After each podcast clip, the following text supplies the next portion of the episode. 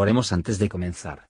Señor, por favor, déjanos entender tu palabra y ponerla en nuestros corazones. Que moldee nuestras vidas para ser más como tu Hijo. En el nombre de Jesús preguntamos. Amén. Salmo 56 Ten misericordia de mí, oh Dios, porque me devoraría el hombre. Me oprime combatiéndome cada día. Apúranme mis enemigos cada día, porque muchos son los que pelean contra mí, oh Altísimo. En el día que temo, yo en ti confío. En Dios alabaré su palabra. En Dios he confiado, no temeré lo que la carne me hiciere. Todos los días me contristan mis negocios, contra mí son todos sus pensamientos para mal. Reúnense, escóndense, miran ellos atentamente mis pasos, esperando mi vida. ¿Escaparán ellos por la iniquidad? Oh Dios, derriba en tu furor los pueblos. Mis huidas has tú contado. Pon mis lágrimas en tu redoma. ¿No están ellas en tu libro? Serán luego vueltos atrás mis enemigos el día que yo clamare. En esto conozco que Dios es por mí. En Dios alabaré su palabra. En Jehová alabaré su palabra. En Dios he confiado, no temeré lo que me hará el hombre. Sobre mí, oh Dios, están tus votos, te tributaré alabanzas, porque has librado mi vida de la muerte y mis pies de caída, para que ande delante de Dios en la luz de los que viven. Comentario de Matthew Henry Salmos capítulo 56, versos 1 a 7. Ten misericordia de mí, oh Dios. Esta petición incluye toda la mercancía para la cual llegamos al trono de la gracia.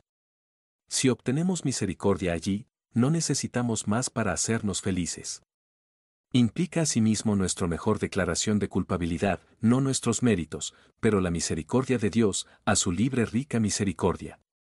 Podemos huir allá y confiar en la misericordia de Dios cuando está rodeado por todos lados por las dificultades y peligros.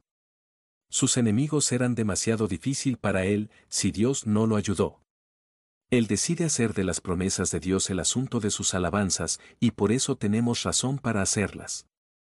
Como no hay que confiar en el brazo de carne cuando se contraten para nosotros, así que no debemos tener miedo de un brazo de la carne cuando se estira en contra de nosotros.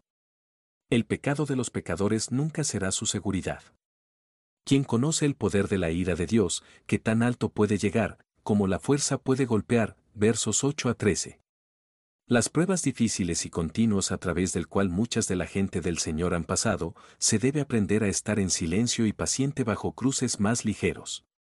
Sin embargo, a menudo nos vemos tentados a quejarse y dispan bajo pequeños dolores. Para ello debemos comprobar nosotros mismos.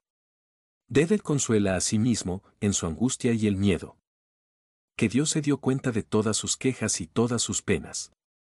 Dios tiene una botella y un libro para las lágrimas de su pueblo, tanto las lágrimas por sus pecados y los de sus aflicciones. Él los mira con tierna preocupación. Todo verdadero creyente puede decir con audacia, el Señor es mi ayudador, y entonces no temeré lo que el hombre debe hacer a mí, para que el hombre no tiene poder pero lo que le viene dada desde arriba. Tus votos son de mí, oh Señor, no como una carga, sino como aquello por lo que me di a conocer a tu siervo, como una herradura que me preserva de lo que sería perjudicial y me dirige en el camino de mi deber. Y los votos de agradecimiento acompañan adecuadamente oraciones por la misericordia. Si Dios nos libre de pecado, ya sea de hacerlo, o por su misericordia que perdona, Él ha entregado nuestras almas de la muerte, que es la paga del pecado. Cuando el Señor ha comenzado un buen trabajo que la irá y perfeccionarlo. David espera que Dios le iba a mantener incluso desde la aparición del pecado. Deberíamos aspirar en todos nuestros deseos y expectativas de la liberación, tanto del pecado y de problemas, para que podamos hacer el mejor servicio al Señor, que nosotros le sirvamos sin temor.